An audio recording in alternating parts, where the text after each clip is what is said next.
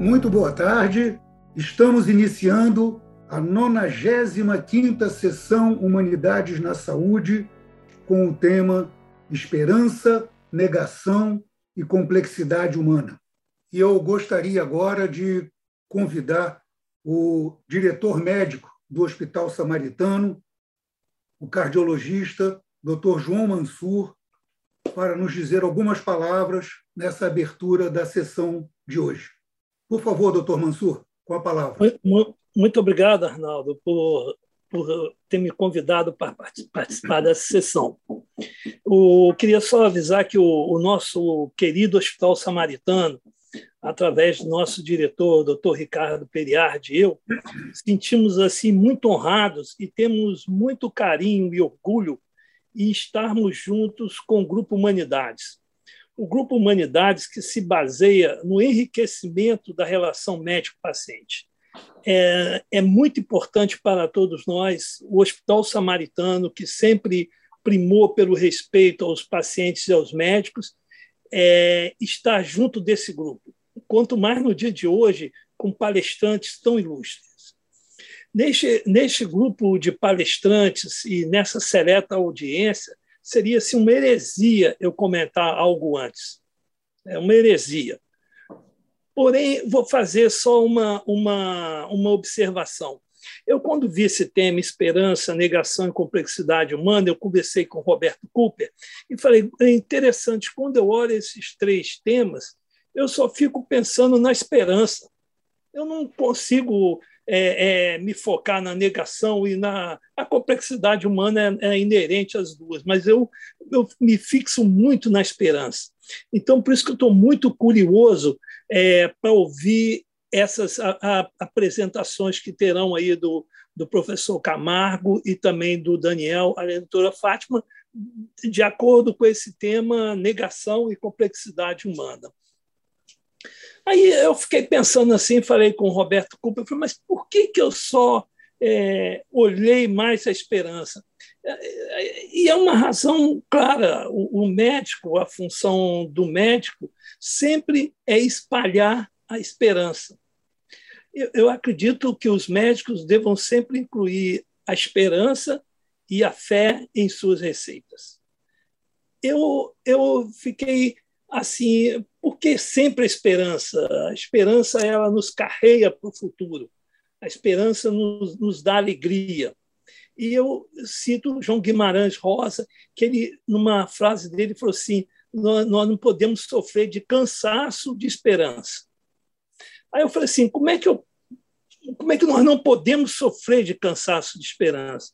Eu acho que para nós não sofrermos de cansaço da esperança, a gente tem que carregar a fé com a gente. A fé é o substrato da esperança.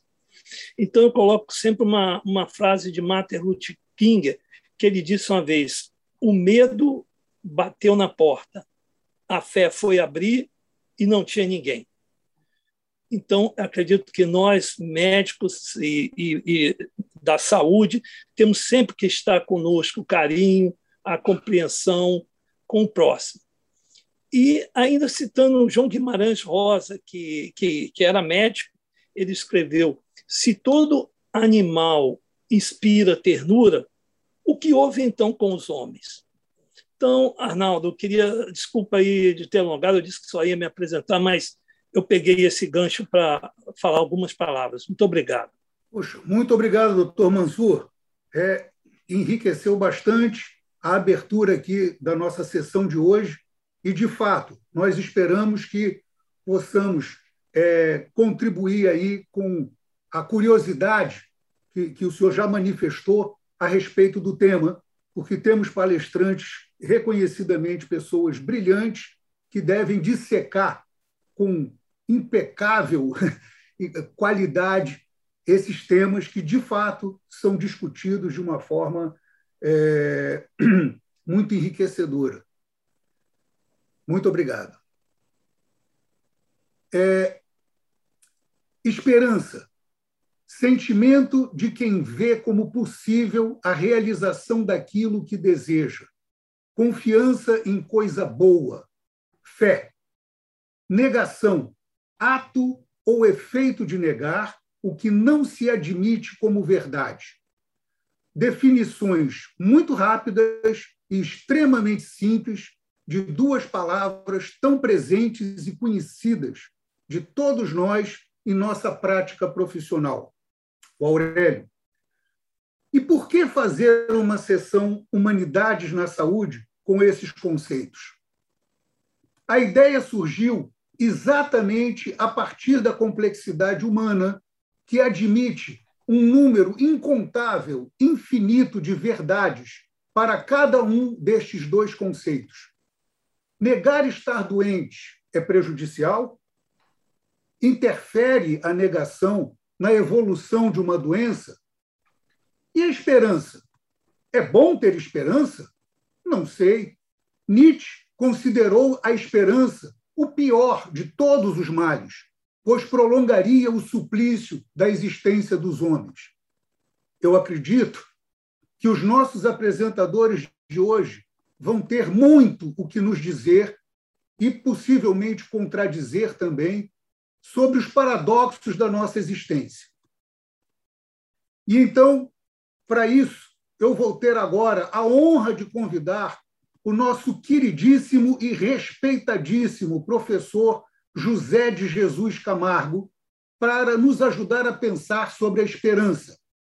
Professor Camargo é professor de cirurgia torácica da Universidade Federal de Ciências da Saúde de Porto Alegre, pioneiro em transplante de pulmão na América Latina, diretor do Centro de Transplantes da Santa Casa de Porto Alegre, membro titular da Academia Nacional de Medicina e da Academia Brasileira de Médicos e Escritores.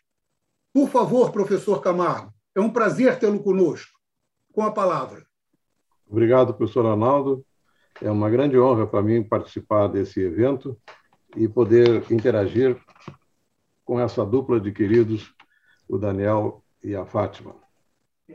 Nós vamos discorrer sobre esse tema, eh, abordando aspectos Deixa eu compartilhar a tela toda. O que é a esperança? Ela pode ser definida como a possibilidade de acreditar em alguma coisa muito desejada que vai acontecer. Depois de sermos esperados por nove meses, nós descobrimos que fomos concebidos para esperar. Nós esperamos que tudo dê certo, que a dor passe, que o amor volte, que o patrão valorize o nosso trabalho, que o filho nasça sadio e depois cresça com cabeça boa e faça sucesso, que fale dos pais com orgulho, que aprenda a amar a quem lhe ame e que nunca, mas nunca morra antes da gente. E por fim, esperamos que a velhice chegue com saúde e quando a biópsia for inevitável, que a lesão seja sempre benigna. A esperança tem limites. A ilusão e a utopia. Alguém já disse que nós precisamos crer em alguma utopia para a pretensão de felicidade.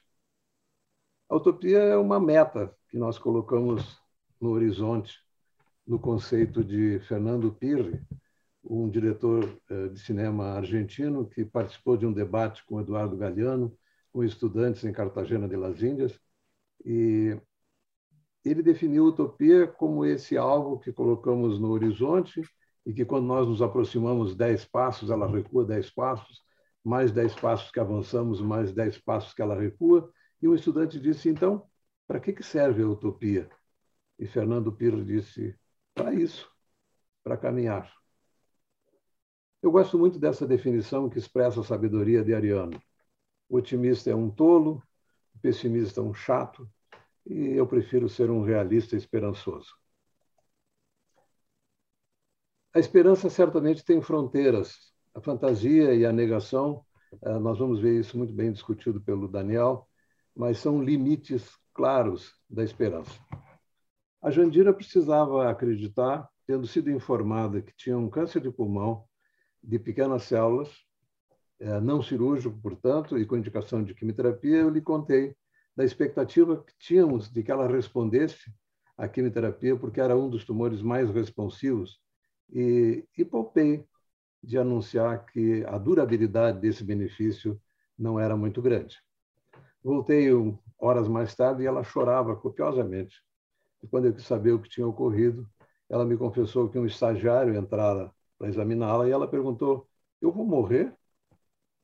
Ele disse: Olha, isso eu não sei lhe dizer, mas o professor disse que esse tumor que a senhora tem é o tumor mais horrível que alguém pode ter no pulmão.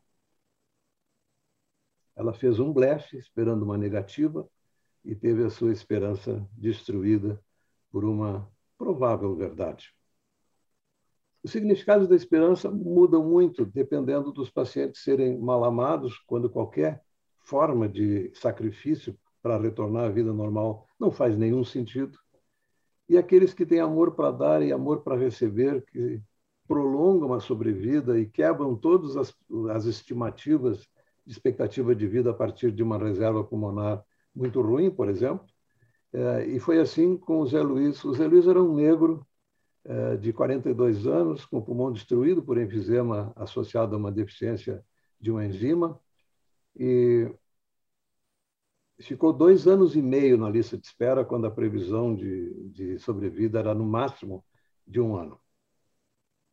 Foi finalmente transplantado, e quando ele teve alta, eu sentei e disse: Zé, hoje nós temos que conversar. Eu preciso saber de onde você tira essa força que te manteve vivo, quebrando todos os recordes.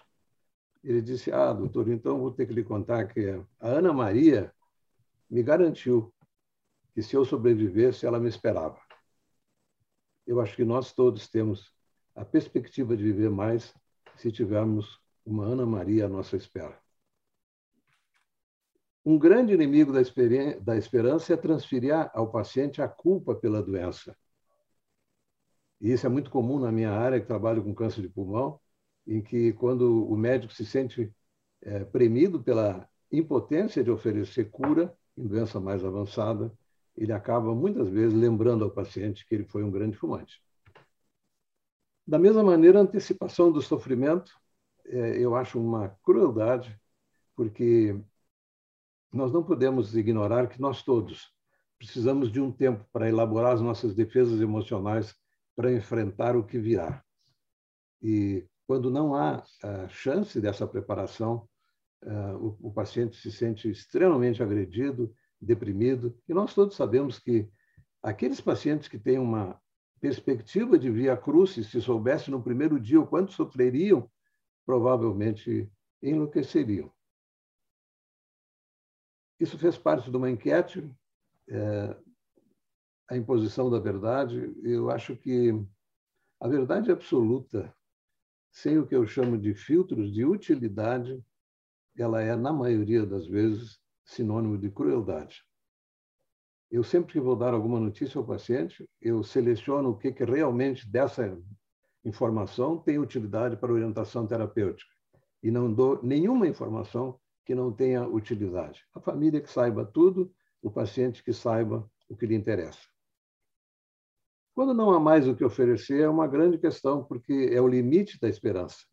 E o temor do fim da esperança é a tendência dos pacientes de confundir doença grave com abandono e solidão. Eu atendi um professor de filosofia que, depois que me entregou um catatal de exames, me disse, doutor, eu tenho a impressão que o caranguejo me, me pegou. E começou a chorar. Como eu não conseguia fazê-lo parar de chorar, eu tive um impulso, uh, contornei a mesa, sentei ao lado dele. Quando eu mostrei a tomografia com o tumor, ele disse: é por aqui que vamos começar a tratá-lo. Ele parou de chorar imediatamente e assumiu a condição de estar doente com uma determinação e uma coragem que me impressionou muito. Ele viveu 11 meses e participou de grupos de uso experimental de drogas com grande entusiasmo e jamais se queixou da condição que vivia. E muito próximo da morte, ele me disse: Vocês foram ótimos comigo, mas o que eu nunca vou esquecer foi aquele gesto no primeiro dia que nos encontramos, em que você fez, uh, sentou ao meu lado, porque na verdade ele estava reconhecendo o que todos os doentes crônicos reconhecem como importante, que é o valor da parceria do médico para a preservação da esperança. Não há nenhuma dúvida que o fim da esperança acelera a morte. Eu espero poder contar uma história no segundo momento dessa, dessa apresentação. A última terapia, em muitas situações, é a esperança. E nós podemos transformar a esperança numa missão do fim de vida. Eu vivi essa esperança, essa experiência por um, um erro estratégico durante uma consulta. Um paciente com enfisema grave, 68 anos, arrastado pela filha para o meu consultório, porque ela provavelmente estava se precavendo da possibilidade de remorso por não ter exaurido todas as possibilidades terapêuticas para o seu pai. Ele estava visivelmente desconfortável e eu comentei sobre a possibilidade de uma cirurgia redutora do volume pulmonar para que o, o pulmão menos enfisematoso tivesse mais espaço para funcionar e isso de nenhuma maneira mudou o seu estado de humor. Como nós estávamos todos muito desconfortáveis, eu dei um passo adiante e ofereci mais do que podia oferecer naquele momento. E disse que, se nada disso for possível, nós ainda temos que pensar em transplante pulmonar. Ele mudou completamente, mudou a posição na cadeira, me encarou e disse: conte mais sobre isso. E aí combinamos que ele devia internar para fazer os exames, eh, para definitivamente incluí-lo na lista de espera. A avaliação começava pela pela determinação de coronárias boas ou não. E a coronariografia foi um desastre. Ele não tinha vasos coronarianos que permitisse pensar num projeto agressivo como um transplante. Eu saí da sala de hemodinâmica completamente derrotado, encontrei a filha e disse: Olha, o nosso projeto ruiu porque ele não tem coração compatível. A filha chorou um pouco e me disse: Doutor, eu não sei o que será do meu pai porque depois daquela conversa no consultório, a vida dele mudou completamente. Ele ficava, às vezes, dois dias sem tomar banho, agora ele levanta cedo, faz a barba, aumenta o oxigênio, vai para a esteira, caminha, convidou os amigos para jantar em casa, que ele não fazia mais desde que a mamãe morreu. Eu não sei do que será a vida dele quando souber que todo esse projeto eh, foi para o espaço. Aí eu tive uma ideia.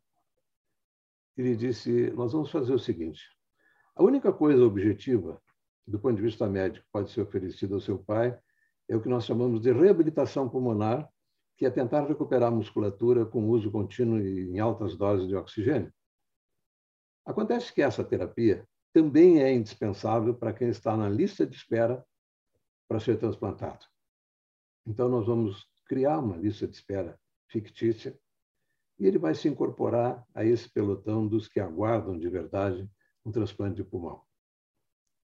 Ele não só participou desse grupo, como foi um entusiasta do transplante, foi um animador daqueles colegas de, de infortúnio é, que eventualmente sofriam com a informação de que um outro colega tinha falecido na, na expectativa de transplante sem conseguir doador.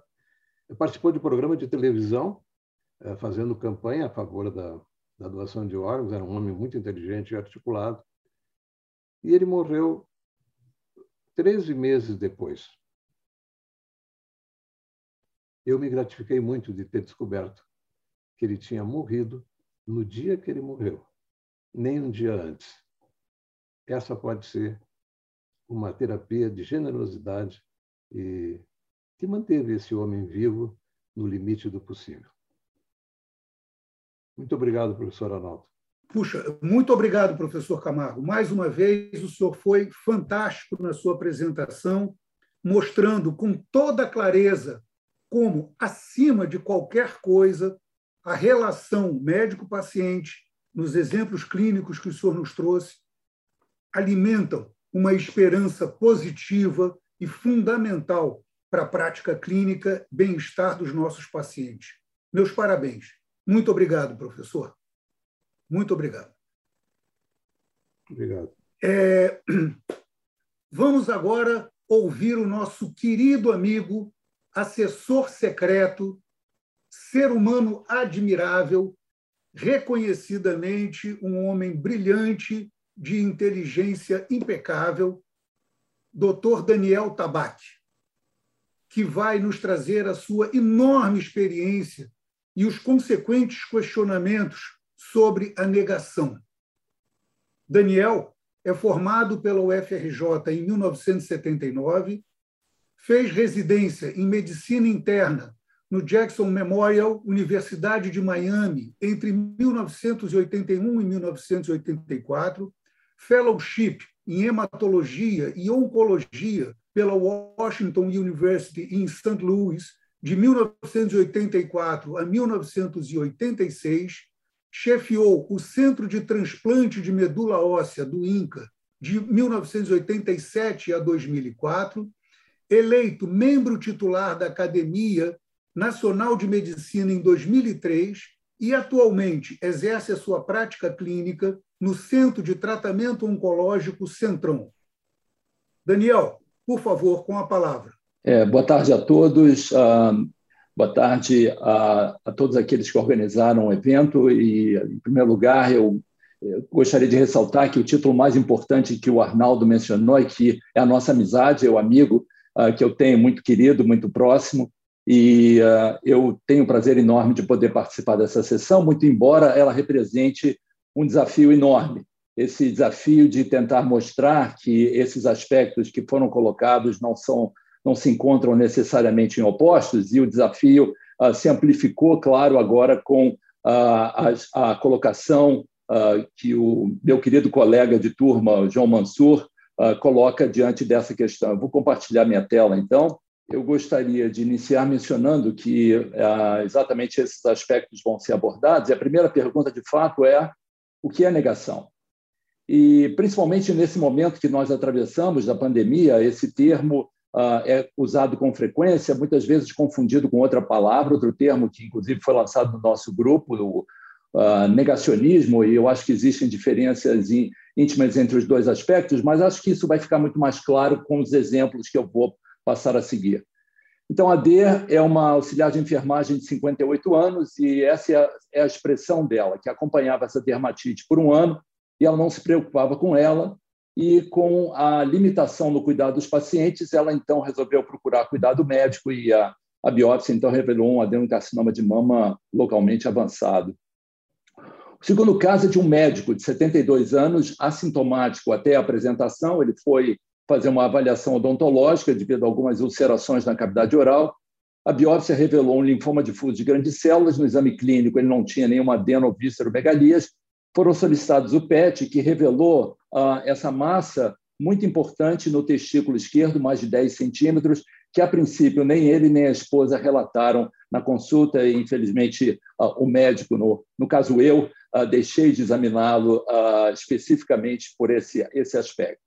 O terceiro caso mais dramático é o caso de uma moça de 26 anos, feminina, com uma filha de 3 anos, ah, com uma leucemia aguda, mieloide aguda, refratária ao transplante de medula óssea, ah, e dessa maneira incurável pelos tratamentos disponíveis hoje. Ela ela, ah, enfim, o, através de os pacientes, ela, ela se apresentou junto com um médico conhecido da família pouco tempo depois, e essa era uma das expressões que ela colocou: doutor, não nos tire a esperança. É, ah, não desista, temos fé na ciência e cremos em um milagre. Então, foi iniciado um novo tratamento quimioterápico por um outro uh, hematologista e foi associado a pedido à ozonioterapia por via, via retal, isso, enfim, uma semana após o início da quimioterapia. Ela desenvolveu em cinco dias um abscesso retal, sepsis, falência de múltiplos órgãos, foi encaminhada ao CTI com ventilação mecânica. Um dia depois, ela desenvolve uma parada cardiorrespiratória após uma hemorragia pulmonar, mas mesmo assim, ah, ela foi submetida à ressuscitação cardiopulmonar e o óbito ocorreu no dia seguinte. Então, se nós pudéssemos ah, tentar identificar o que é negação, eu diria que negação é resumida por uma fórmula que diz que é o que eu penso menos os fatos. E realmente negação, e aqui eu coloco essa, esse aspecto, é o mecanismo inconsciente de defesa, porque eu acho que nisso uh, difere bastante do conceito de negacionismo, e é um mecanismo de defesa contra pensamentos dolorosos ou ameaçadores, sentimentos, percepções, informações. E, de fato, não existe nada mais ameaçador para nós, como seres humanos, do que o lidar com a morte. E essa sequência de sentimentos definida pela psiquiatra Kubler-Ross uh, mostra claramente que a negação frequentemente antecede essa percepção das emoções de raiva, barganha, depressão e aceitação, que procedem e evoluem na, na, natureza do ser humano quando defrontado com a morte, na verdade, em vários outros aspectos, mas essa é a sequência que não necessariamente ocorre de uma forma sequencial, mas muitas vezes esse sentimento se superpõe. E a negação, de fato, pode se apresentar sob diversas formas. Ela pode ser uma supressão cognitiva de uma informação dolorosa, ela pode se apresentar como uma ocultação de fatos relevantes, uma linguagem evasiva, reações contrárias à perda, pensamentos irreais sobre o futuro, ansiedade, não aderência ao tratamento prescrito ou rejeição a intervenções que são necessárias. E, de fato, uma coisa é muito importante ressaltar que a negação não é, e aí abre aspas, o médico e o seu complexo de Deus, aquele paciente está em negação porque ele não quer fazer aquilo que eu acho que ele precisa fazer. E, nesse sentido, eu acho que esses dois aspectos, nós, como médicos, caminhamos numa, um equilíbrio muito tênue entre o paternalismo e a sua a determinação no sentido da perda da autonomia do paciente e o conceito de compaixão. E aqui eu acho que é importante a gente ressaltar é, aspectos que são frequentemente usados de uma mesma, numa mesma sentença, mas que têm é, é, significados distintos. Então, a piedade é aquele sentimento em que eu reconheço o, o teu sofrimento. Por exemplo, é aquele sentimento que nos vem quando nós atravessamos a rua e vemos, infelizmente, o um indivíduo uh, uh, sem uh, moradia e que frequentemente nós eh, viramos o rosto reconhecendo que aquele sofrimento eu não tenho como modificar. A simpatia é diferente, porque eu me preocupo com o teu sentimento, já a empatia é diferente porque eu sinto o teu sofrimento. Agora, o verdadeiro sentimento que nós temos como médicos diante do comprometimento dos nossos pacientes é o sentimento de compaixão. E eu quero aliviar o teu sofrimento. E o sofrimento não é necessariamente físico, nós sabemos que a dor espiritual, a dor total, representa uma, uma, uma agressão, um sentimento muito mais angustiante para o paciente do que propriamente a dor física. Isso pode ser muito bem representado, o professor Camargo muitas vezes já utilizou essa referência desse livro fantástico de Leon Tolstói, A Morte de Ivan Illich, para se referir a, a, esses aspectos que eu estou mencionando, e essa é uma passagem uh, daquele indivíduo, Ivan Illich, um funcionário público que, diante da morte, ele, ele questiona o médico diante da, da decisão de não apresentá-lo, o fato de que ele, uh, o seu destino é, é irreversível, então ele pergunta e ele olha para o médico como se ele perguntasse: é possível que nunca tenhas vergonha de mentir? Mas o médico não quer compreender a pergunta. No fundo da sua alma, Ivan Illich sabia que estava morrendo. Mas ele não só não se acostumava com aquilo, como simplesmente ele não entendia. Então, um dos aspectos mais importantes e visíveis e frequentes da nossa prática é a negação em nós mesmos e isso representa o fato da negação da nossa própria vulnerabilidade. E, diante disso, esse aspecto da negação tem uma série de consequências para o médico. Ela leva ao distanciamento do paciente, muitas vezes à indiferença, à intelectualização ou à doença como o sentido separado daquele paciente que, de fato, tem a doença, uma visão absolutamente negativa, agressividade por parte do médico e esse sentimento que é tão frequente hoje documentado com o sentimento de burnout ou viver o burnout. E todas essas consequências para o médico têm consequências para o paciente, porque ele fica comprometido, o comprometimento com o tratamento fica limitado, ele, nós passamos a ter maior dificuldade no controle da dor, ele percebe uma insatisfação no cuidado, nós percebemos isso, ele tem maior dificuldade na preparação para a morte, isso gera angústia e depressão. Nas famílias, Consequências da negação também são frequentes, como o aumento da ansiedade, o isolamento, o luto prolongado, mas, fundamentalmente, a descrença dos médicos e, como nós vimos, a inclusão de tratamentos fúteis. Mas esse é um exemplo mais interessante que eu recebi no Dia dos Médicos e que eu acho que reflete muito bem esses conceitos que nós estamos discutindo, como esperança, negação e complexidade.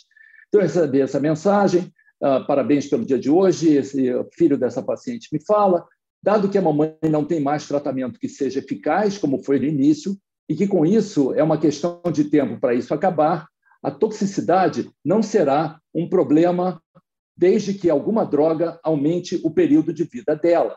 Pelo menos, quando ela toma algum remédio, a esperança se instala no seu coração. Agora, sem remédio, ela não para de falar que não tem mais jeito.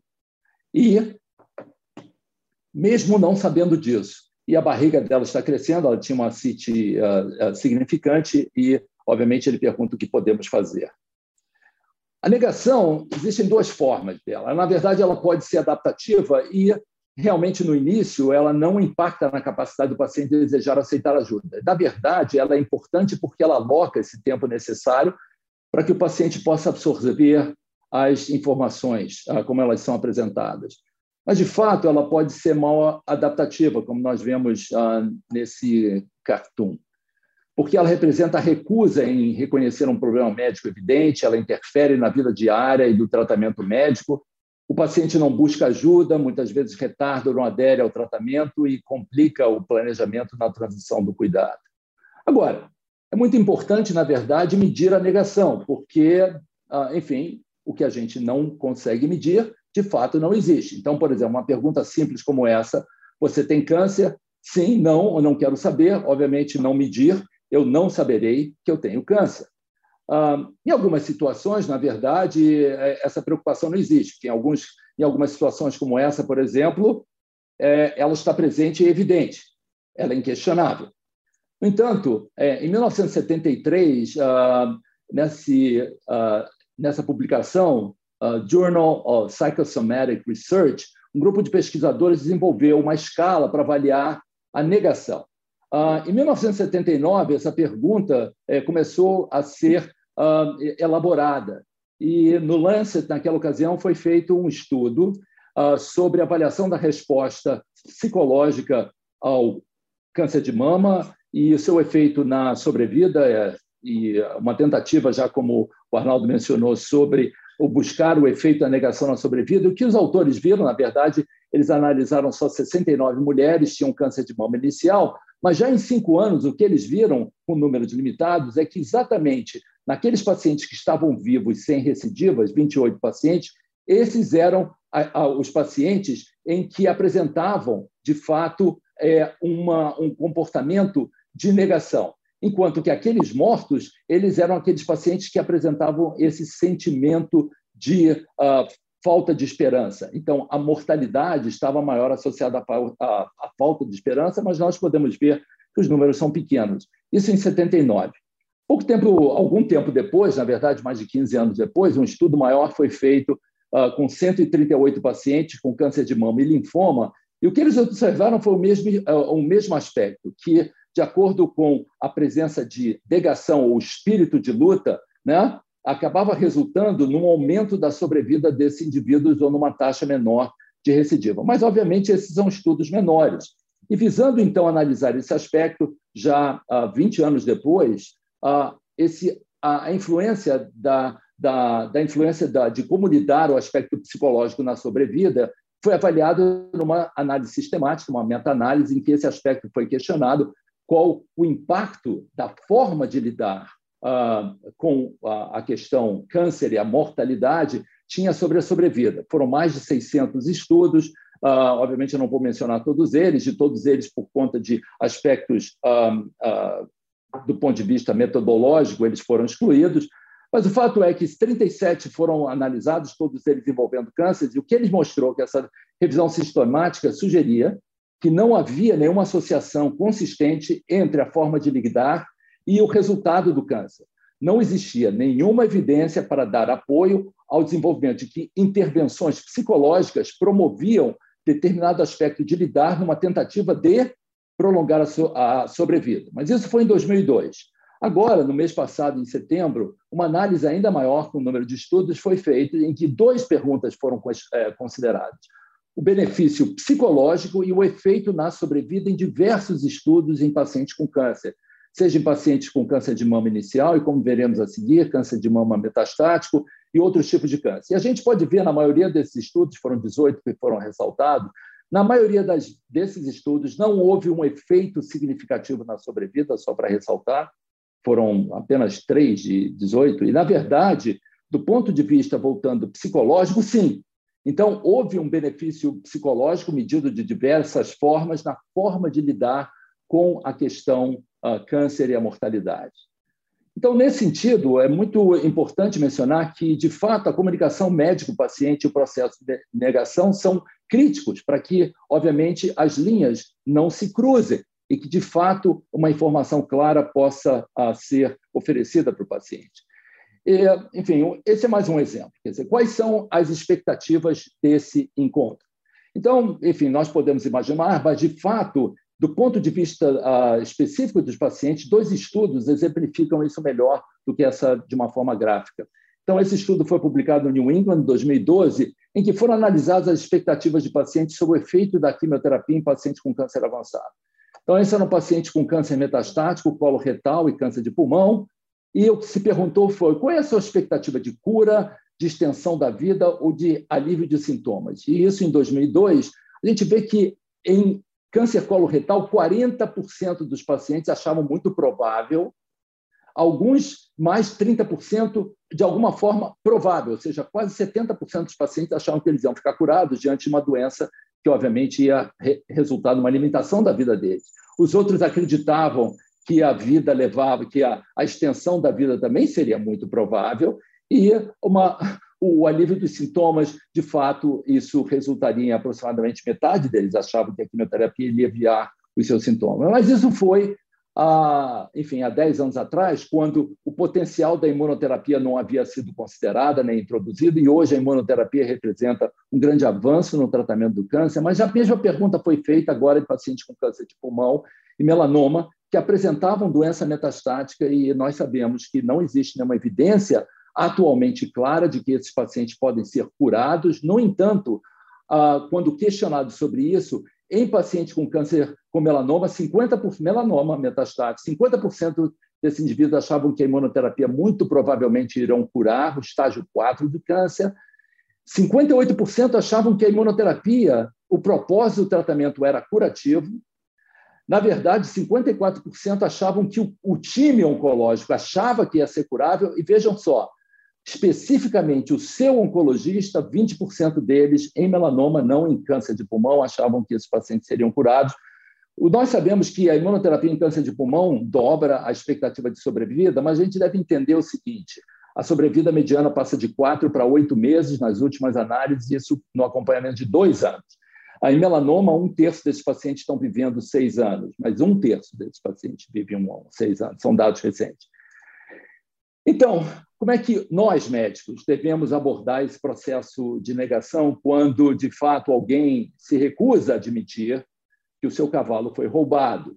Então, existem algumas estratégias que podem ser usadas. Em primeiro lugar, a atitude de confrontação não ajuda. Então, nós não devemos eh, incluir ameaças no sentido de evitar o conflito, porque, obviamente, o paciente perderia a confiança em todos nós. Nós devemos descrever diversidade de opinião, as diferenças nos objetivos do tratamento e, definitivamente, não assumir essa negação como uma questão pessoal. Quer dizer, isso não é uh, uma, um questionamento à competência do, prof, do profissional. Na verdade, nós não podemos projetar no paciente os nossos sentimentos de frustração, onipotência e do medo, porque isso certamente transferiria a, a negação do paciente para sua própria proteção, do médico. Nós precisamos reconhecer junto ao paciente a negação de fato como um mecanismo de proteção e a comunicação empática é fundamental para veicular a informação ah, introduzida. Nós precisamos apoiá-lo sempre, encorajar as atitudes para lidar com os comportamentos que não são prejudiciais, oferecer a oportunidade para reuniões com a família, a equipe multidisciplinar, trabalhar sempre de mecanismos de adaptação e, fundamentalmente, para nós, nós precisamos nos conhecer.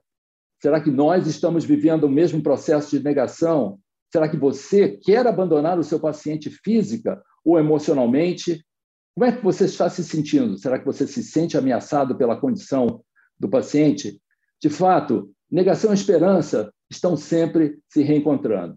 E mais uma vez, eu gostaria de agradecer a oportunidade de participar e deixar aqui nessa tela algumas das referências bibliográficas que foram mencionadas, eu, eu posso fornecê-las a seguir, mas ressaltar aqui a, essa importante publicação da Fátima, a, que vai certamente, com certeza, nos a, trazer os aspectos fundamentais desse conflitos éticos que nós vivemos. Obrigado. Muito obrigado, Daniel. Mais uma vez, você foi realmente impecável. Não só pela quantidade de esclarecimentos que você nos trouxe, mas também pelas questões que você levantou, porque, inclusive, eu comecei a receber aqui no meu celular algumas pessoas fazendo perguntas. E eu agora queria dizer que é, o chat vai estar aberto, todas as pessoas vão poder escrever no chat, fazendo as perguntas ou os comentários que quiserem, e vamos aproveitar os nossos palestrantes para tentar conseguir deles todos os esclarecimentos possíveis a respeito de um, de um tema tão rico, tão importante e tão útil no nosso dia a dia. Obrigado, Daniel, muito obrigado. É, o chat vai estar aberto agora para todos vocês. E, bom, agora é, eu gostaria de convidar a professora Fátima Giovannini, que está nos honrando com a sua estreia aqui no Grupo Humanidades. Vamos ouvi-la, que ela é uma professora brilhante e vai falar sobre o ousado tema da complexidade humana. Doutora Fátima é psicanalista, doutora em bioética Fiocruz, professora do curso de medicina da Universidade Estácio de Sá. Por favor, doutora Fátima, queremos ouvi-la. Obrigada, boa tarde a todos. Quero já aqui deixar o meu agradecimento à comissão organizadora pelo convite. Vou compartilhar aqui a tela.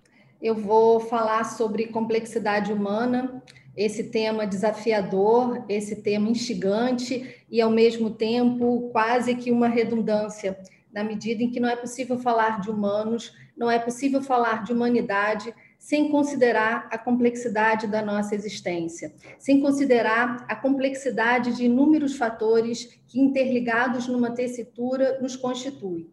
Também não é possível falar de complexidade humana sem trazer aqui as ideias de Edgar Morin, pensador com atuação tão relevante em diversos campos do conhecimento e que nós aqui no grupo Humanidade já tivemos o prazer de ouvir. Dele trago aqui duas falas que de certa forma se complementam. A primeira, a reafirmação de que somos seres complexos, de fato, somos complexos. E justamente por isso, não podemos estar reduzidos a um único aspecto da, da vida. Não podemos estar reduzidos à história única. E, em continuidade, um alerta. Precisamos integrar nas nossas vidas tanto a razão quanto a paixão. Precisamos tanto de uma quanto precisamos da outra. Precisamos tanto da ciência quanto precisamos da arte Precisamos tanto da prosa como precisamos da poesia. E é na poesia de Cecília Meirelles que vemos aqui a divisão, ou isto ou aquilo, ou subo nos ares ou fico no chão. E que pena não poder estar nos dois lugares ao mesmo tempo. E o quão difícil é ter que, ter que escolher, saber qual é o melhor, se é isto ou se é aquilo. Já na poesia de Ferreira Goulart, abandonamos o pensamento binário e chegamos nos mais um pouco próximos da complexidade, da, da dialógica, daquela integração entre as partes, da integração entre as contradições, da, de agregar a parte que, que, que pondera com a parte que delira, a parte que é permanente com a parte que se sabe de repente, a parte que é só vertigem com a que, com a que é linguagem. E não se trata aqui de forma alguma de almejar uma ilusão de completude. Somos seres cindidos, somos seres divididos e, portanto, condenados à falta. Mas como essas partes, integradas ou não, como elas se, se manifestam quando em situações de vida ou morte? Ou melhor, em situações de vida e morte, quando a vida de repente parece ficar curta e a proximidade da morte se anuncia. Eu vou falar desse momento, quando algo dessa ordem aparece, e eu vou falar então de mais notícias, aquele momento divisor de águas para o paciente e para os seus familiares. Algumas pessoas preferem chamá-las de notícias difíceis, talvez com a intenção de amenizar o impacto do nome.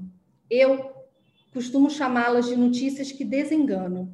É possível que alguns de vocês aqui já tenham ouvido em algum momento essa expressão, de que alguém foi desenganado pelo médico. Durante a minha infância, eu ouvi essa expressão algumas vezes dos meus avós. Um vizinho tinha sido desenganado, uma amiga tinha sido desenganada, e essa expressão sempre me, me, causou um grande questionamento, a ponto de, na vida adulta, quando fui estudar bioética, esse tema ser não apenas meu tema de pesquisa, mas título das minhas pesquisas de mestrado e doutorado. Que momento é esse? Que notícias são essas que desenganam e obrigam a tirar a venda e, e desfazem qualquer possibilidade de fingimento, qualquer possibilidade de farsa, sem mais nenhuma ilusão?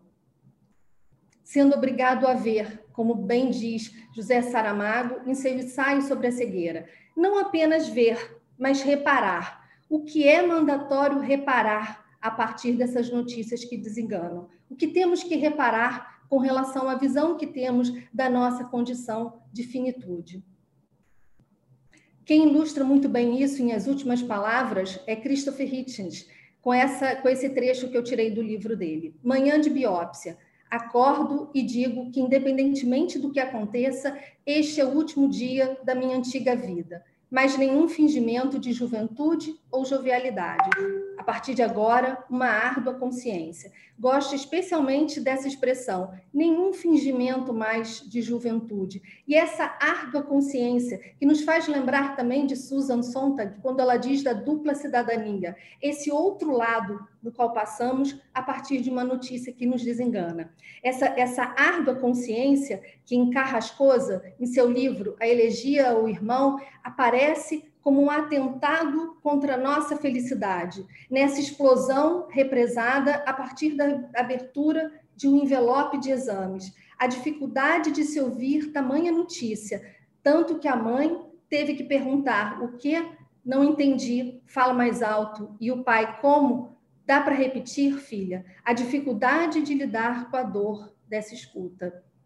Dizem que a nossa relação com a dor fala sobre quem somos, não apenas sobre quem somos, fala também sobre a nossa sociedade. Esse filósofo coreano, Byung-Chul Han, ele fala da nossa sociedade como a sociedade, a sociedade do cansaço, a sociedade paliativa, a sociedade das curtidas, ou seja, a sociedade instagramável e a sociedade que tem fobia à dor, algofobia, esquecendo, como ele mesmo fala, que não se pode rir do fundo do coração se não se estava antes profundamente enterrado na dor humana. Riso e tristeza, o riso e a dor caminham juntos. Essa ideia nós também encontramos no filme Terra das Sombras, um filme de 1993. A dor do futuro é a parte da felicidade de agora. A dor de agora foi parte da felicidade de, de ontem. De novo, aqui a ideia de dor e alegria, de dor e felicidade como uma coisa só.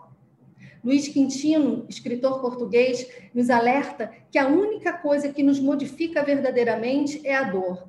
E não se trata aqui de forma alguma de fazer uma apologia à dor, até porque não é necessário, porque ela se faz presente, quer queiramos ou não, mas de integrá-la, de trazê-la para junto, já que ela faz parte de fato das nossas vidas, queira, queremos ou não.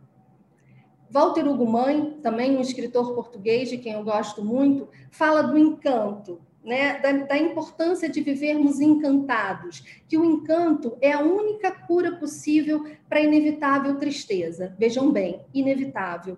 E como é fundamental falar sobre ela, saber que ela aconteceria e que ela vai implicar em uma força maior. É, é exatamente dessa força maior, é essa força maior que os nossos pacientes vão começar a disponibilizar a partir de uma notícia desse porte. Agora, o que é essa força maior? De que forma ele vai disponibilizar essa força? Quais são os recursos que ele vai disponibilizar? Não sabemos. Na realidade, nem ele sabe ainda, porque essa força maior é da ordem da invenção, é da ordem da criação. Quantas vezes encontramos dificuldade quando lidamos diante de um paciente com negação? Diante de um paciente que está com medo, como aqui Ana Michele, no seu livro Enquanto Eu Respirar, fala: fiquei com medo do nível de sinceridade a que seria exposta. Quantas vezes temos dificuldade de lidar com isso, esquecendo que os profissionais, nós profissionais, também muitas vezes negamos. Negamos quando oferecemos tratamentos fúteis, quando sabemos da, da possível ineficácia, quando sabemos que esses tratamentos vão fazer mais mal do que bem a esses pacientes. Negamos quando, na ânsia por fazer alguma coisa, lançamos palavras tão dolorosas ao paciente vai ficar tudo bem. Quem garante? Ou talvez ainda pior, você tem que ser forte. Porque exatamente no momento de maior fragilidade, possivelmente na vida de um paciente, lançamos uma, uma palavra, uma frase dessa.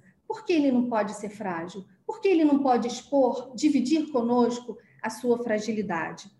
Ficamos tão presos tão assustados com a negação, querendo tanto impor uma realidade, esquecendo também que a realidade dá margem a tantos equívocos, a tantas ilusões, e presos a isso ficamos ainda mais naquelas etapas que nós vemos nos livros, esperando ver em que momento o paciente vai passar para a raiva ou vai passar para a baganha, para a barganha, tal qual vemos nos livros esquecendo que o mais importante é conhecermos a história do no, dos nossos pacientes, porque ele, na medida em que vai precisar criar formas de reagir, criar formas de lidar com essa dura realidade, ele vai passar por várias situações, ele vai passar por vários modelos de enfrentamento, alguns até que ainda nem conhecemos. Vai aceitar, vai negar, vai voltar a aceitar, vai deprimir, vai barganhar, vai negar de novo. O importante é acompanharmos esse paciente. O importante é conhecermos a sua história e não ficarmos presos a estereótipos, não ficarmos presos exatamente ao que vemos nos livros, mas atentos a escutá-los, não ficarmos presos à sua história de doença, porque se de fato nos dedicarmos a ouvi-los, vamos ver que cabe, sim, muita felicidade nos intervalos da morte. Obrigada. Puxa, doutora Fátima, foi um prazer conhecê-la e ouvir a sua apresentação. Muitíssimo obrigado. Acho que isso é, deve ter suscitado aí algumas questões, porque estamos com muitas perguntas é, e eu acho que está na hora da gente começar, então, a ouvir a nossa plateia, porque essas apresentações, de fato, é, devem ter trazido vários questionamentos a todos que estão aqui presentes. Eu vou chamar, em primeiro lugar, a infectologista Délia Celser, que fez é, uma pergunta aqui através do meu celular. Ela se inscreveu para fazer a pergunta, e a pergunta dela me parece que era dirigida para o Daniel Tabac. É, doutora Adélia Celser. Primeiro, queria agradecer esse delicioso presente de ouvir todos os, os palestrantes. Mas eu tenho uma pergunta bem simples. Eu queria entender melhor o que o Daniel Tabac quis é, passar com aquele WhatsApp do filho da paciente com câncer terminal, em que ele propõe que mesmo é, com os efeitos adversos, assim, desagradáveis, ele mantivesse é, o tratamento, a QT, pelo que eu entendi, é para que a paciente não perdesse a esperança. Eu queria entender o que, que ele quis dizer com isso, Daniel. É, a questão fundamental é, e eu acho que esse é um bom reflexo da complexidade humana, e principalmente do filho, que é capaz de tolerar uma, um efeito tóxico para a mãe, quando isso foi muito claro, uh, para justificar a manutenção da, entre aspas, esperança na mãe, exatamente do quê? Uh, e, então, eu citei essa, essa, esse aspecto nesse sentido, porque eu acho que isso mostra uma confusão. Quer dizer, a ideia de que é preciso manter um tratamento, seja ele qual for, independente da toxicidade, para que, no caso, a mãe dele uh, se sinta confortável, inclusive, e deixe de per perguntar, por exemplo, ou afirmar que ela não tem jeito. Eu acho que isso reflete muito da angústia e da ansiedade da família, no caso do filho, de ter que lidar com o fato de que a, sua mãe está morrendo né? e ter que lidar com essa questão. Então, eu acho que, é, apesar de todas as discussões que nós tivemos, ah, é, é, a, o processo de comunicação muitas vezes é difícil, quer dizer, não, não se reflete exclusivamente no fato que sai de um lado da mesa e chega do outro lado. Na verdade, a compreensão muitas vezes é muito difícil, é por isso que ela tem que ser repetida.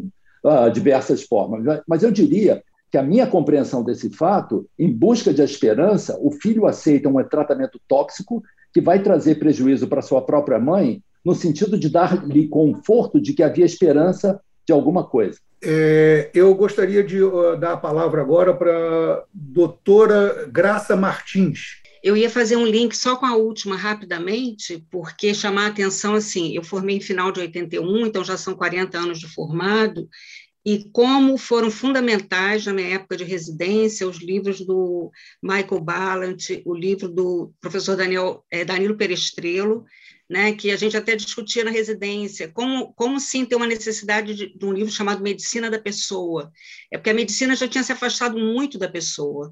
É, professor Júlio de Melo Filho, Elizabeth Cabreros, e gostaria também é, de falar uma coisa, recentemente eu pude, como médica irmã, vivenciar cinco meses do meu irmão com câncer de pulmão, e exatamente essa questão, até onde falar a verdade? E o que eu tinha ao longo desses 40 anos já vivido e aprendido com leituras e debates, é que o que seria importante é a gente falar a verdade, respeitando e tentando perceber até onde o paciente quer saber. A família, de certo modo, ela protegia e não entendia. Uma vez que eu mandei um WhatsApp, é, vamos tentar lidar com a verdade na medida do possível, é, eles não entenderam e falaram, mas você vai tirar a esperança dele? Se você tirar a esperança dele, ele vai deprimir, ele já teve depressão. E eu tentei explicar, ele vai saber fazer as perguntas quando ele quiser. E assim acontecia. Eu e meu marido, à noite, geralmente nos defrontávamos e um dia, eu sem estar esperando, lanchando, ele virou para mim, olhou bem nos meus olhos e perguntou: Eu acho que eu não vou sair dessa, né? Era uma pergunta direta para mim. Eu não estava esperando naquele momento, não estava preparado, mas eu cheguei próximo dele, dei a mão a ele e falei: Eu acho que no fundo ninguém de nós sabe, mas a sua médica oncologista acredita que você possa responder ao seu tratamento. Então, eu acho que assim, nós como humanos que somos e que também sofremos essa dor, né, que está em nós e que está no outro, muitas vezes nos deparamos com essa dificuldade. Outra dificuldade que eu acho que caberia talvez numa outra sessão é porque ele, ele pediu a mim e a meu marido que não fosse entubado, que não fosse levado para o CTI. Mas, na verdade, ele fez um quadro de ciência respiratória e isso foi necessário. Ainda bem que eu não estava presente nesse momento e a equipe médica tomou essa decisão. Então, assim, chamar atenção, eu acho que vocês foram brilhantes na necessidade não da extensão da vida simplesmente, né? Mas na manutenção da qualidade de vida enquanto for possível para esse ser que sofre.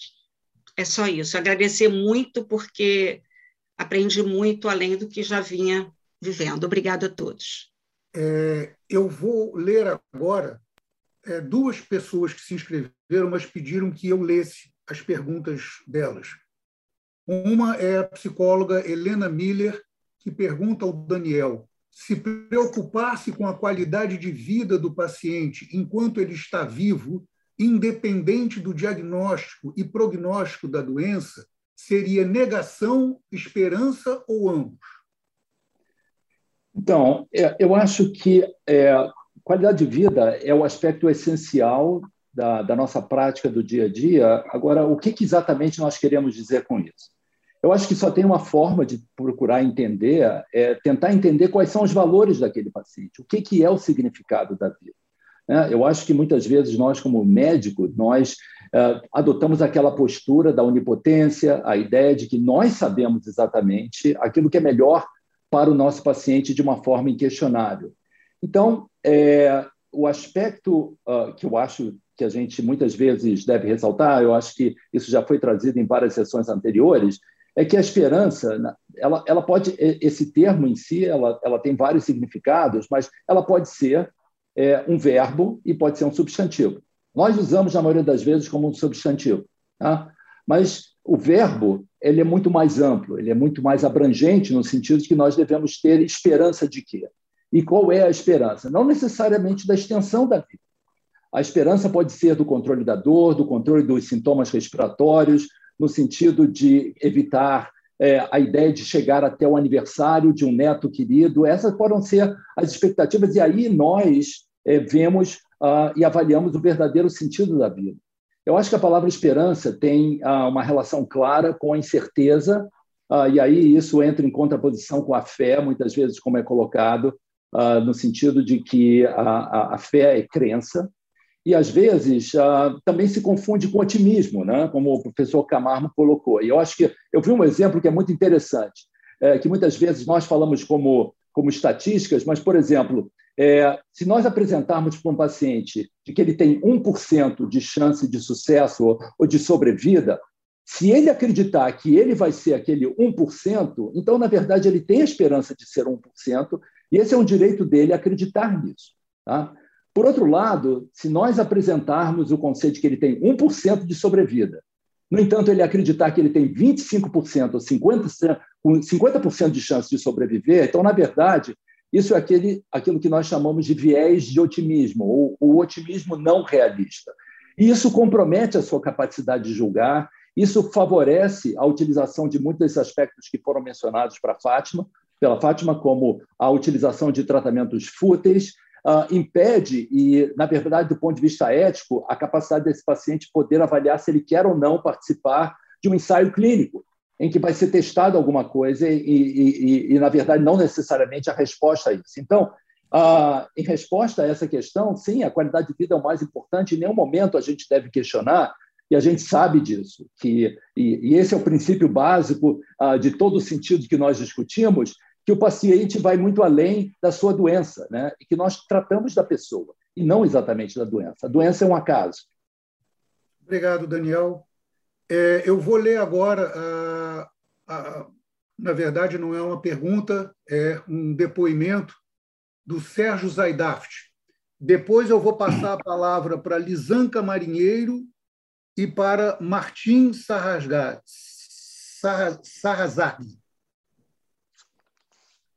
O Sérgio escreveu: não vou poder fazer a pergunta, mas queria é, deixar o depoimento de um paciente num artigo. A gente não pode tirar a esperança dos médicos, senão eles param de vir atender a gente.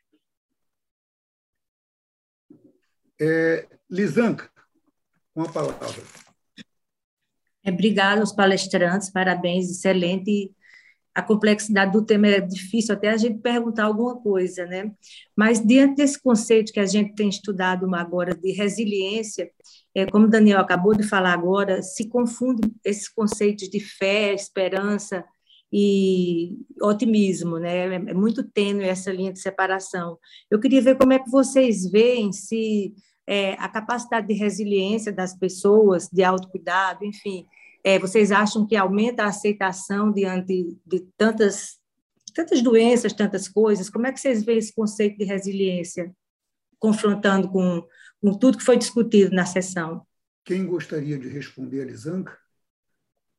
Poderia responder, professor. Eu, eu acho que a resiliência é uma característica absolutamente individual.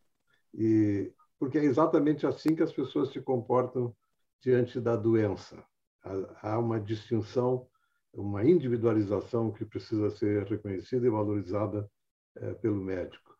Ah, eu, eu costumo treinar estudantes de medicina e doutorandos, ah, levando-os para discutir com situações objetivas com pacientes.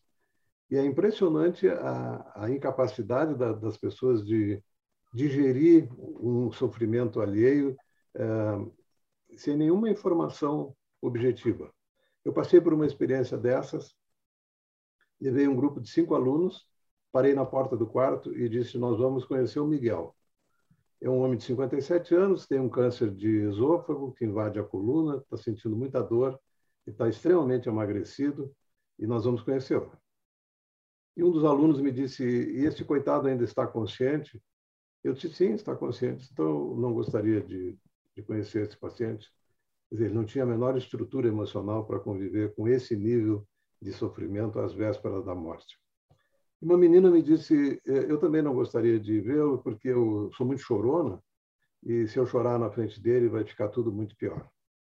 Aí voltamos, e eu expliquei a eles que a doença é uma abstração da realidade. A doença está nos livros, nos laudos de patologia, de, de tomografia e tal. A doença, para o doente, é a expressão do sofrimento. E por isso que é tão difícil decidir o que, que é melhor para cada paciente individualmente. Quando eu disse isso, ela entrou no quarto, a menina chorona. E antes de sair, eu passei para dar uma espiada. Ela estava sentada na cama, segurando a mão dele, e, e, disse uma coisa que mostrou assim que grande sensibilidade tem essa menina. Ela disse: "O senhor sabe que neste andar não tem nenhum paciente com fotos de netos tão lindas na mesa de cabeceira quanto o senhor?" Aí ele deu a mão, a outra mão para ela segurar, e eu fiquei esperando que ela que ela chorasse, porque esse é um momento bom, de, é o choro bom de chorar, né? O choro de, de quem percebe que está fazendo bem a uma pessoa que está no máximo do sofrimento. Eu acho que a, a resiliência é uma, uma capacidade de se moldar ao que está acontecendo, mas é uma reação absolutamente individual, não programável e totalmente imprevisível. Obrigado, professor. Agora, Martim Sarrazag. Sim, boa tarde a todos, obrigado, parabéns. Eu trabalho como psicanalista lacaniano de formação, sou filósofo. Então, fiquei meio confuso com as, suas, com as certas palavras como resiliência, que são muito mais da ordem da psicologia. E fiquei me perguntando, ou perguntando para vocês, talvez seja necessário uma atuação muito mais interdisciplinar para saber esse paciente que é terminal e que vai ter que enfrentar a morte, em que lugar ele está? qual é o ambiente, o que, que ele pensa a respeito, como ele funciona, o que, que significa a vida e a morte e todas essas características que, como vocês mesmos sabem ou dizem, eh, são absolutamente subjetivas e individuais. E qual seria o caminho? Porque quando o médico tem que dar essa notícia, e aí existe todo esse outro problema, e já foi criticado muitas vezes dizendo uma pessoa esquizofrênica, se for chamada de esquizofrênica, você estaria condenando ele. Isso era da psicanálise dos anos 70 ainda.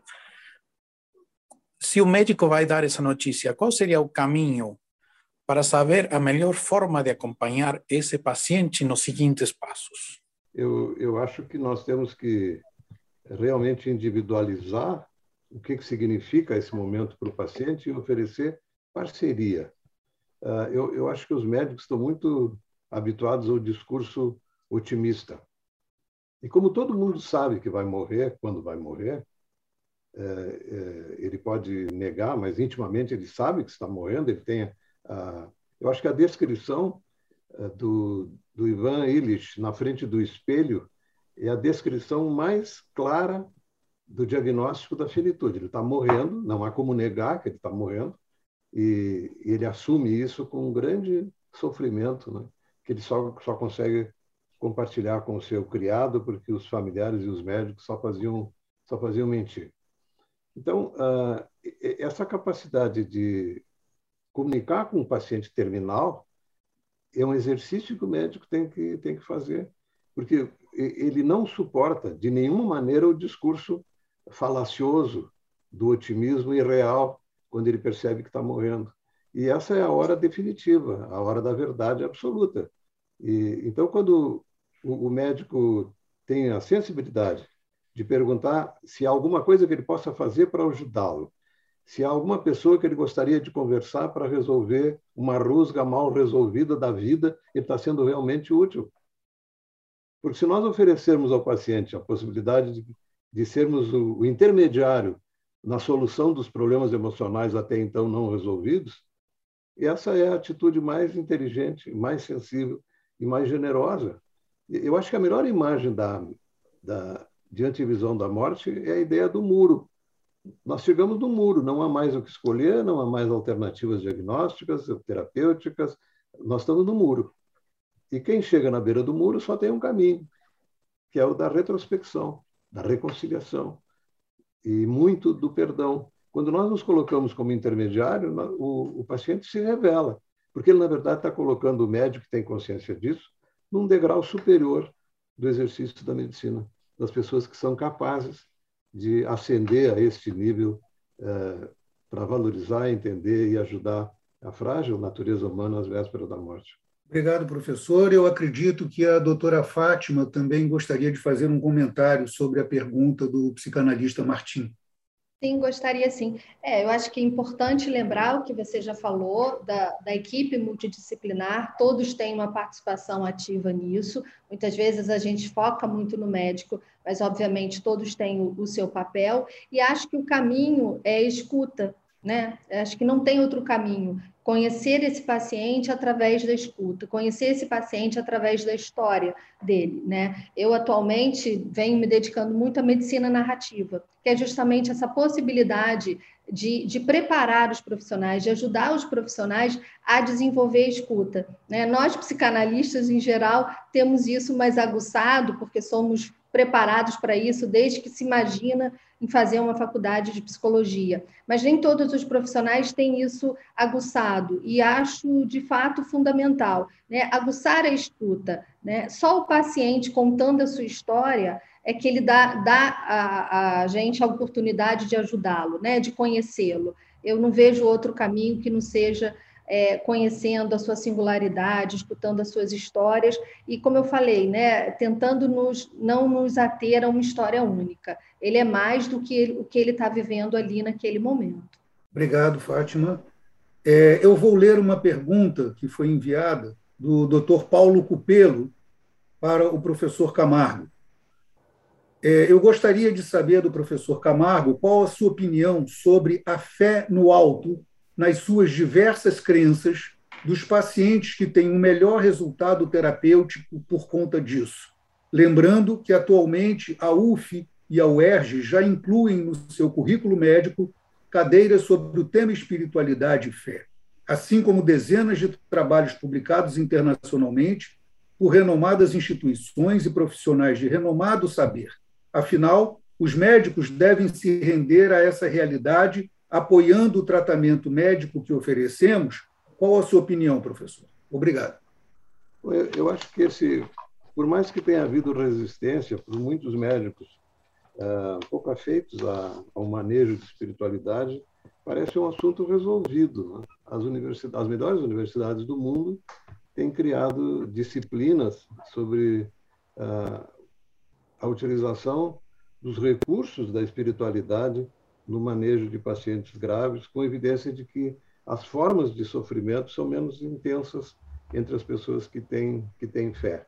E, sem dúvida nenhuma, no luto, na proximidade do luto, na proximidade da morte, a, a crença, a religiosidade, a, dá uma, dizer, uma, uma sublimação, uma justificativa a, mais razoável para quem está sofrendo, e, e isso modifica completamente a reação. Eu vejo muito isso uh, quando, como eu trabalho com transplante, eu convivo com as famílias dos potenciais doadores ou dos doadores efetivados e eles uh, tendo a fé de que isso a vida não termina, que possa continuar de alguma maneira, eles dão uma justificativa à estupidez da morte, especialmente na, na juventude. Eu acho que existem tantos elementos, ainda que seja de difícil documentação é, científica, existem muitas evidências de que a espiritualidade contribui eh, positivamente nessa situação. Obrigado. É, doutora Fátima, sinto muito, mas a doutora foi agraciada com um tiroteio da assessoria secreta. Oba. Nós, organizadores, temos uma pergunta dirigida para a senhora. É, mentira piedosa é um comportamento ético do médico? Ótima pergunta. Bom, primeiro eu acho que vale a pena a gente questionar: piedosa para quem? Acho que a gente começa já pensando por aí.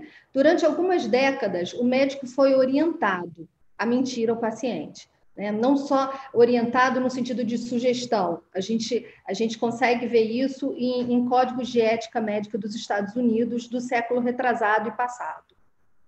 Hoje, né, com todo o advento da bioética, com todo o advento da autonomia do paciente, não mais o médico vai receber esse tipo de orientação.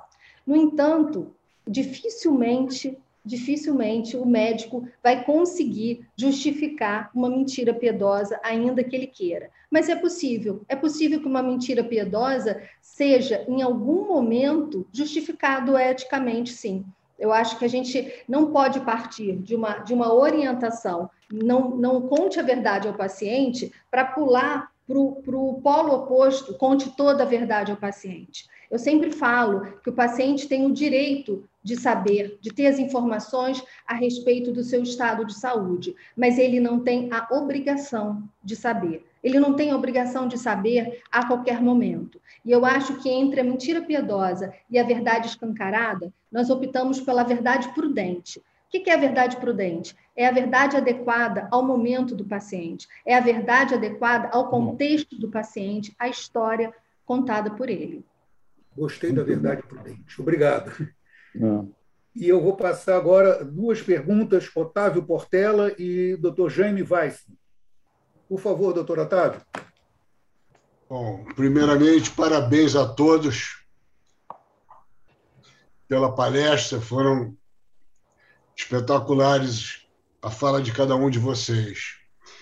Mas uma frase do professor Camargo me impactou, que é o médico não pode jogar a culpa no paciente. E eu faço isso diariamente comigo. Eu sou fumante. E todo dia eu digo: se eu tiver alguma coisa, a culpa é minha. É, acho que a sua frase foi de extrema felicidade. E gostaria de fazer uma pergunta a todos. Talvez a Daniel melhor para melhor respondê-la. E nós, como médicos, quando recebemos a má notícia, como nos portamos? Ou somos iguais aos não médicos, por sabermos tudo que virá pela frente? Nós também nos tornamos negacionistas ou, ou negamos a, a doença? É, eu acho que é, nós nos comportamos ah, da mesma forma como ah, uma. Isso nós podemos observar com qualquer um de nossos pacientes. Acho que existe uma preocupação adicional quando nós conhecemos os nossos colegas médicos, e acho que o Sérgio quis mencionar isso na pergunta dele, ah, o fato de que existe uma preocupação do paciente em proteger o médico. Na verdade, ele cuidou tão bem de mim, quer dizer, eu não posso deixar de atendê-lo na minha luta, na minha resiliência, na minha continuidade ah, em relação a enfrentar o tratamento, mesmo que ele seja fútil. Então, acho que essa é uma, é uma, uma preocupação adicional que nós temos. Às vezes, ela estabelece essa relação entre, ah, enfim, o próprio paciente que não médico. Mas eu diria que nós sofremos as mesmas ah, influências. Acho que nós nos enganamos com mais frequência. Eu acho que o processo de negação talvez seja mais claro, porque nós sabemos o passo à frente. Quer dizer, nós temos o futuro descortinado e nós temos a informação que muitas vezes nós queremos suprimir dos nossos pacientes quando, quando nós somos inter, os interlocutores. Então, uh, eu poderia dizer até que o processo de negação muitas vezes é mais evidente no médico, talvez seja por essa razão que ele não faz os seus exames, que ele frequentemente não avalia os exames preventivos, exatamente porque exatamente como eu mencionei, se eu não medir, eu não saberei, e eu não quero saber. Então, eu acho que nós temos esse, esse obviamente, esse viés aí da, da negação uh, no nosso DNA. Obrigado, Daniel. Doutor Jaime Weissman, por favor. Boa tarde a todos. Em primeiro lugar, obrigado aos expositores e às perguntas. Eu estou muito emocionado com com as apresentações, mas eu vou fazer dois questionamentos rápidos. Diante da complexidade da, do ser humano e da complexidade também do ato médico, como enfrentar melhor a situação de ser segunda ou até terceira opinião diante de um caso difícil de evolução duvidosa. Isso cabe muito aos doutores clínicos aqui presentes. E a segunda questionamento, ou seja, antes de passar ao segundo questionamento, é como enfrentar a situação com as quais não concordamos de mentiras piedosas ou de esperanças ou de medicamentos uh, difíceis, contamos com de medicamentos ineficazes, é, contamos com a ajuda dos familiares, como fazer? A segunda parte é se a sinceridade para o paciente e para os familiares não facilita a vida com o testamento vital e com o próprio testamento material que o paciente possa ter a oportunidade de expor. É, são as duas questões. Eu posso tentar inicialmente responder. Uh, Jaime, obrigado pela pergunta. Na verdade, eu acho que a resposta já foi estabelecida há pelo menos mais de 100 anos atrás. Se a gente lembrar uma das frases lapidares de William Osler, que a, a medicina é de fato a ciência da incerteza e a arte da probabilidade. Então, nós precisamos lidar com esses dois aspectos. Uh, eu acho que quando nós nos defrontamos, e isso não quer dizer que existe uma única resposta às perguntas que se colocam. Nosso compromisso ético é com o nosso paciente, no sentido de que ele veio nos buscar a opinião. Aliás, de modo geral, nós somos a segunda, porque hoje a primeira é o Google, sempre, né? Então, nós somos sempre a segunda opinião.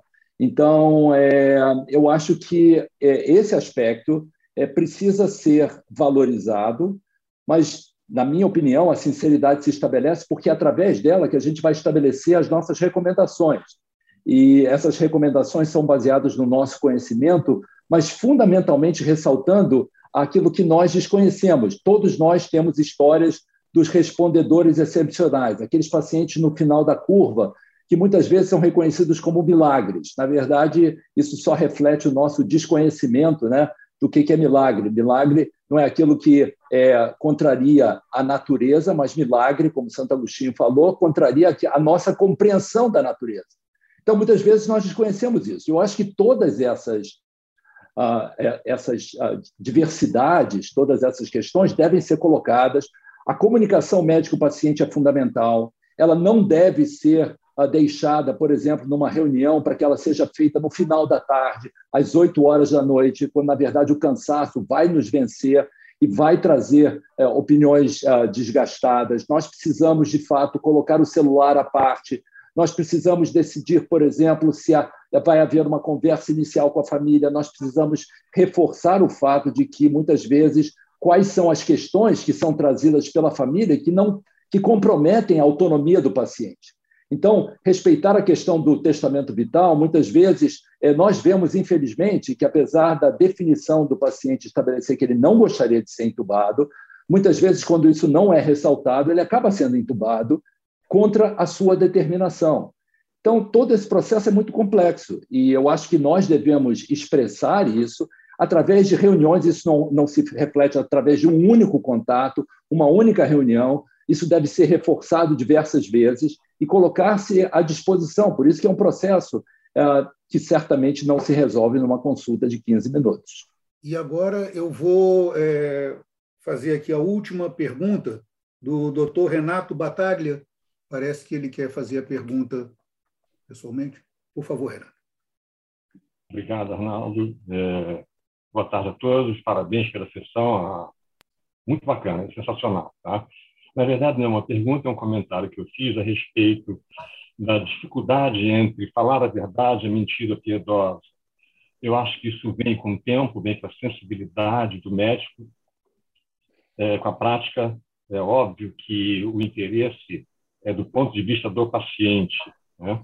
E eu comentei que nenhum direito é absoluto. O paciente tem o direito de não saber. Aquele tipo de paciente chega para você e fala, doutor, eu não quero saber. Eu não, eu não quero ser informado, não necessariamente. Aí você vai fazer o quê? Você vai contrariar o paciente e dizer para ele a verdade quando ele não quer ouvir aquilo. É um direito dele. Então, acho que não é um direito absoluto. Né? Lembrem que quando se fala em consentimento informado, uma das cinco exceções do consentimento informado é justamente o privilégio terapêutico. É quando o médico, a critério dele, percebe que se ele revelar a verdade ao paciente, ele poderá causar um dano maior ao paciente. Então, no melhor benefício do paciente, o médico não dá essa informação para ele, o que vai ser feito, não, e não pede um consentimento para um determinado agir. Claro que ele vai falar com a família, etc. Era apenas isso. Então, é, é muito difícil a questão de quando falar a verdade para o paciente ou quando não. Isso é arte é a arte médica. E está me assustando aqui a sociedade, de uma maneira absurda e hipócrita, está entendendo cada vez mais que medicina é ciência pura. Não, nós vamos brigar o tempo todo dizendo que medicina é ciência mais arte. Tem que ter arte médica, sensibilidade. Era isso, obrigado. Eu acho que. Naldo, eu posso fazer só mais um comentário sobre essa, claro, essa questão? Favor, Daniel, por favor. Então, é, sobre esse aspecto, ah, sobre esses aspectos fundamentais bioéticos, a gente deve lembrar três aspectos: né? a questão da autonomia, a não maleficência e a beneficência. Então, eu, exatamente esses conceitos são variados, mas é muito importante que, através da comunicação, a gente possa perceber ah, quanto que o paciente gostaria de saber, mas ele também deve perceber como que determinadas informações são relevantes para seu dia a dia. Por exemplo, ele tem um compromisso, ah, ah, vamos dizer assim, financeiro a ser cumprido. A família dele precisa ser sustentada. Como exatamente isso vai acontecer se a expectativa de vida dele é somente seis meses? Nós falamos expectativa, porque esse, de fato, é o conceito de, de esperança, né? É uma expectativa positiva do futuro.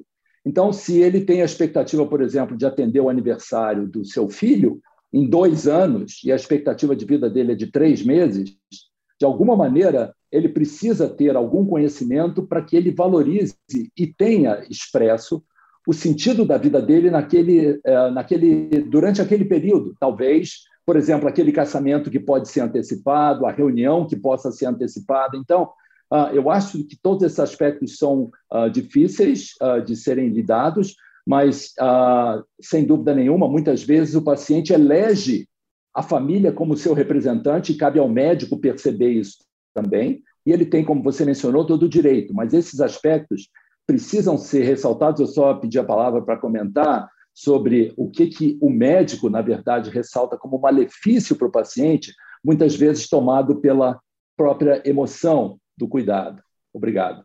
Eu acredito que nosso querido Ricardo Cruz ficaria satisfeitíssimo com essa sessão de hoje, porque com certeza absoluta foram abordados os temas com os quais ele mais se preocupava, mais se dedicava, e eu acho que nós estamos é, tentando dar uma continuidade a esse trabalho que ele iniciou tão brilhantemente. Eu queria muito agradecer a participação dos expositores, a doutora Fátima, o professor Camargo, doutor Daniel Tabac, a participação de todos que fizeram perguntas e de todos que nos assistiram. E espero que todos possam estar presentes na nossa próxima reunião que será anunciada.